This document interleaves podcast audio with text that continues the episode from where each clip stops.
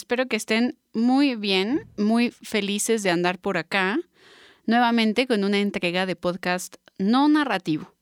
Y antes de contestar una pregunta más, quiero decirles que si necesitan enviar, si necesitan, no quieren, no pueden, necesitan que se les conteste una pregunta por acá, pues lo pueden hacer enviando un correo a contacto arroba historiachiquita.com o se pueden unir a nuestro canal de difusión en el Instagram de Historia Chiquita, en donde voy a andar procurando que cada semana se abran las preguntas para que quien tenga ganas de hacer alguna, pues adelante. También quiero recordarles que pueden adquirir nuestro libro Historia Chiquita, los personajes, barrios y recetas que dan color y sabor a México en Amazon, Mercado Libre, Gandhi, Sanborns, El Péndulo, entre otras tiendas.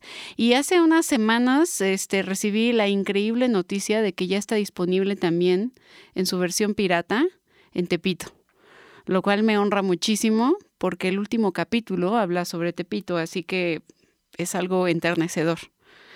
Eh, y en la entrega pasada eh, les dije que en el podcast les explico por qué comemos palomitas, pero no ahondé en por qué comemos palomitas en el cine. O sea, no terminé la idea, solo les dije, ah, y les di cuento en el libro por qué comemos palomitas. Y no les dije por qué comemos palomitas en el cine. A eso me refería, a por qué comemos palomitas en el cine. Y si quieren saber más, pues obviamente estoy aquí haciendo un pequeño anuncio, vayan y compren su libro en su librería más cercana.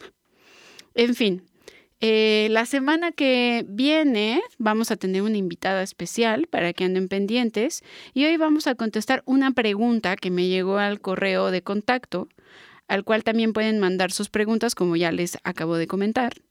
Y esta pregunta vino de parte de Antonio Martínez quien me escribió diciendo, ¿cuándo comenzó la feria de Chapultepec? Entonces, para hablar sobre la feria de Chapultepec, nos tenemos que remontar a un peligroso nombre. Sí, algunas personas no quieren mucho a esta persona. Incluso em, cuando fue la presentación de mi libro en Cazul, al lado de Nena Monstruo y Plaqueta, eh, la queridísima Tamara de Anda, también conocida como Plaqueta, eh, habló acerca del el temible señor Ernesto P. Uruchurtu, un señor que fue regente del Departamento del Distrito Federal de 1952 a 1966. Y ojo, se le llamó regente porque antes no había jefes de gobierno en la Ciudad de México. Así que por eso era regente, ¿ok? Este señor fue muy odiado en algunos círculos y en otros círculos fue adorado. Se le llamaba el regente de hierro y además evidentemente participó al típico partido hegemónico del siglo XX, también conocido como el Partido Revolucionario Institucional, o sea, PRI. El tiempo que fue regente fue durante la presidencia de Adolfo Ruiz Cortines, Adolfo López Mateos y Gustavo Díaz Ordaz, a Uruchurtu ya no le tocó el movimiento del 68 porque dejó de ser regente dos años antes. Fue de 1952 a 1966, pero pues pasó por estos tres presidentes que acabo de decir. Y sí, este señor fue en parte responsable de la feria de Chapultepec y sus famosos juegos mecánicos que querían acercarse evidentemente al bolsillo de los que menos tenían, a los que menos tenían dinero, que no podían pagar un viaje a otro lado. Y se inauguró el 24 de octubre de 1964 por el presidente Adolfo López Mateos. Y en ese momento, pues no se llamaba la feria, sino con el nombre más sobrio que era Juegos Mecánicos de Chapultepec. Esto era debido a una iniciativa de ampliación al bosque que incluía también el, lago artificial, fuentes, eh, fuentes ornamentales de Tlaloc y los mitos del agua, también un ferrocarril infantil y el Museo de Historia Natural que se inauguró ese día. Del ferrocarril infantil debo decirles que es un lugar que me entristece muchísimo que desapareció, porque mi abuelito me llevaba mucho cuando yo era niña. Así que pues yo fui también usuaria. Y sí, amigos, amigas, amigues, ya estoy viejita porque si estoy hablando de un ferrocarril que se inauguró en el 64 y cuando yo era niña eran los años 90, pues duró unos cuantos años, pero pues ya, obviamente dio de sí. Obviamente que para esa época lo que más se presumía era la monumental montaña rusa. Y en ese momento, cuando se inaugura este espacio de juegos mecánicos, pues no se cobró la entrada a la gente, pero después el costo de subirse a la montaña era de 2 pesos con 50 centavos. Híjole, eso es como baratísimo, ¿no? Hoy, hoy ¿cuánto cuesta ir a al Six Flags? La verdad es que no tengo en este momento el dato, pero ir a Six Flags no creo que costara 2 pesos con 50 centavos. Y a toda esta zona, a ver, me dicen por aquí que costaba 700 pesos, cuesta 700 pesos ir a Six Flags. Imagínense que antes se podían pagar 2 pesos con 50 centavos. Y bueno, a toda esta zona se le llamaba la parte del nuevo bosque de Chapultepec, aunque ahora la llamamos la segunda sección y ahorita más adelante les voy a decir también cómo le acaban de renombrar a toda esta parte como un proyecto de la Llano, jefa o bueno, eh, encargada de la Ciudad de México eh, Claudia Sheinbaum ahora es otro personaje, pero Claudia Sheinbaum fue quien la renombró, ¿no? Con un nuevo nombre y un nuevo proyecto y ahorita voy a llegar a esa parte. Cabe mencionar que aunque esta no fue la primera feria de juegos mecánicos, sí fue la que se convirtió en la más accesible y pues la que duró más años, porque antes existió otra feria que se llamaba La Luna, que fue el primer parque de diversiones que estuvo en México y se instaló la primera montaña rusa. Algunos dicen que estaba en la colonia Juárez y pues según algunas fuentes estaba ubicado precisamente en donde hoy está la famosísima Suavicrema o Estela de Cruz, un monumento que para algunos es símbolo de la corrupción, corrupción de Felipe Calderón. Y sí, lo dije a propósito mal, corrupción, corrupción. ¿Ok? Para que no anden, ay, lo dijo mal, sí, lo dije a propósito mal. Incluso se dice que este parque fue visitado por Porfirio Díaz y su familia y tenía 32 atracciones, algunas permanentes que iban y venían, pero la luna no sobrevivió a la Revolución Mexicana y además no era un espacio accesible para toda la gente de la Ciudad de México.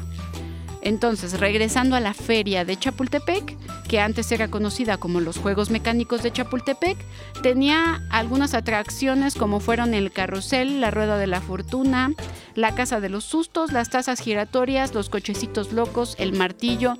Incluso había una versión que, si no me equivoco, era el ratón loco, que era la versión eh, no tan intensa de la montaña rusa en Six Flags se llama la Catarina, yo le, yo le llamo la Catarina asesina porque a mí me da mucho miedo subirme a la Catarina asesina y obviamente soy pésima para subirme a la Medusa.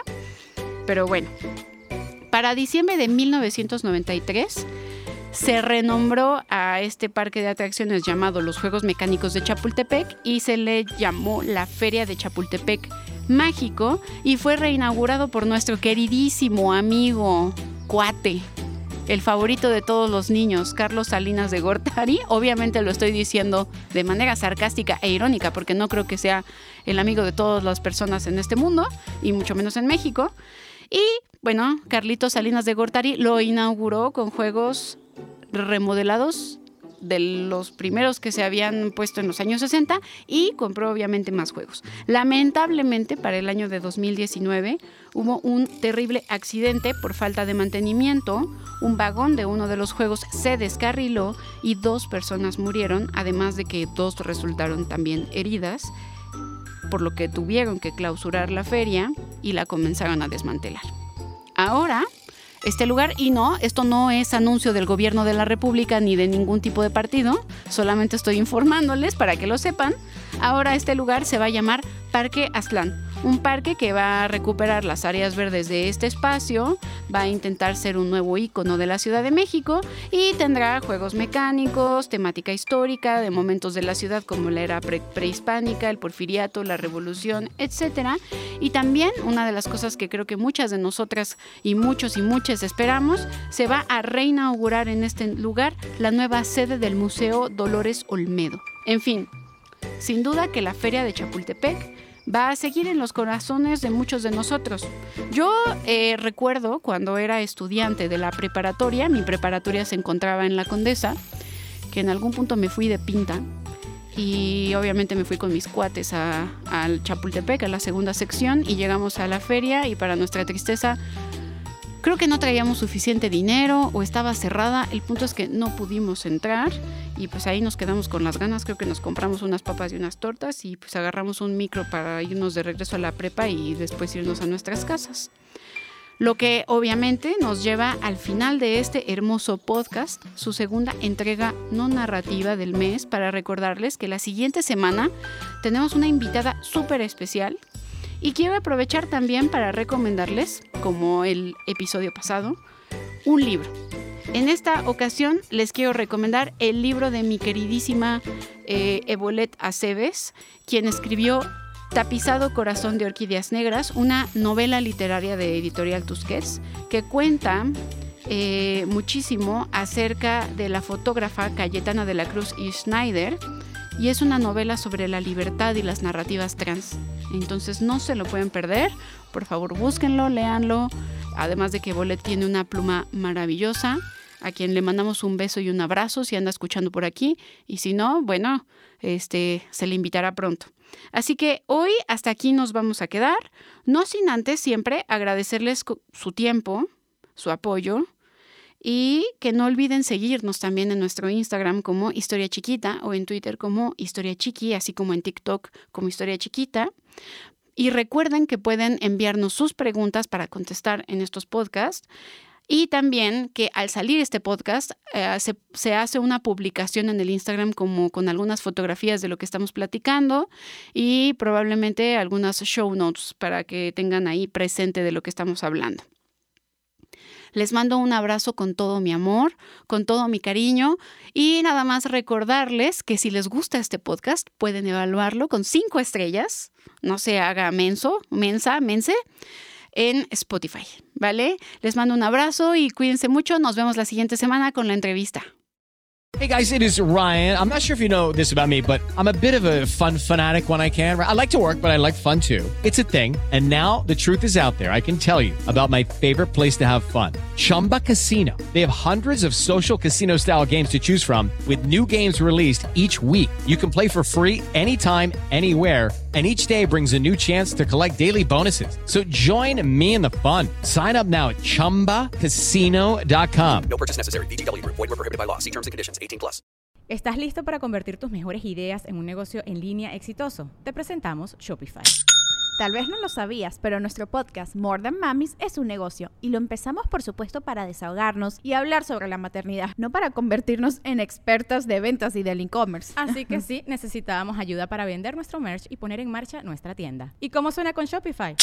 Llegó otra venta. Shopify es la plataforma de comercio que está revolucionando millones de negocios en todo el mundo. Ya seas un emprendedor desde tu casa o desde donde sea, Shopify es la única herramienta que necesitas para iniciar, administrar y hacer crecer tu negocio sin dificultades. Con Shopify puedo gestionar pedidos, envíos y pagos desde cualquier lugar, brindándote toda la información y estadísticas de tus ventas al detalle. Regístrate para un periodo de prueba con tan solo un dólar al mes en shopify.com barra sonoro, todo en Ve a shopify.com barra sonoro para llevar tu negocio al siguiente nivel. Shopify.com barra sonoro.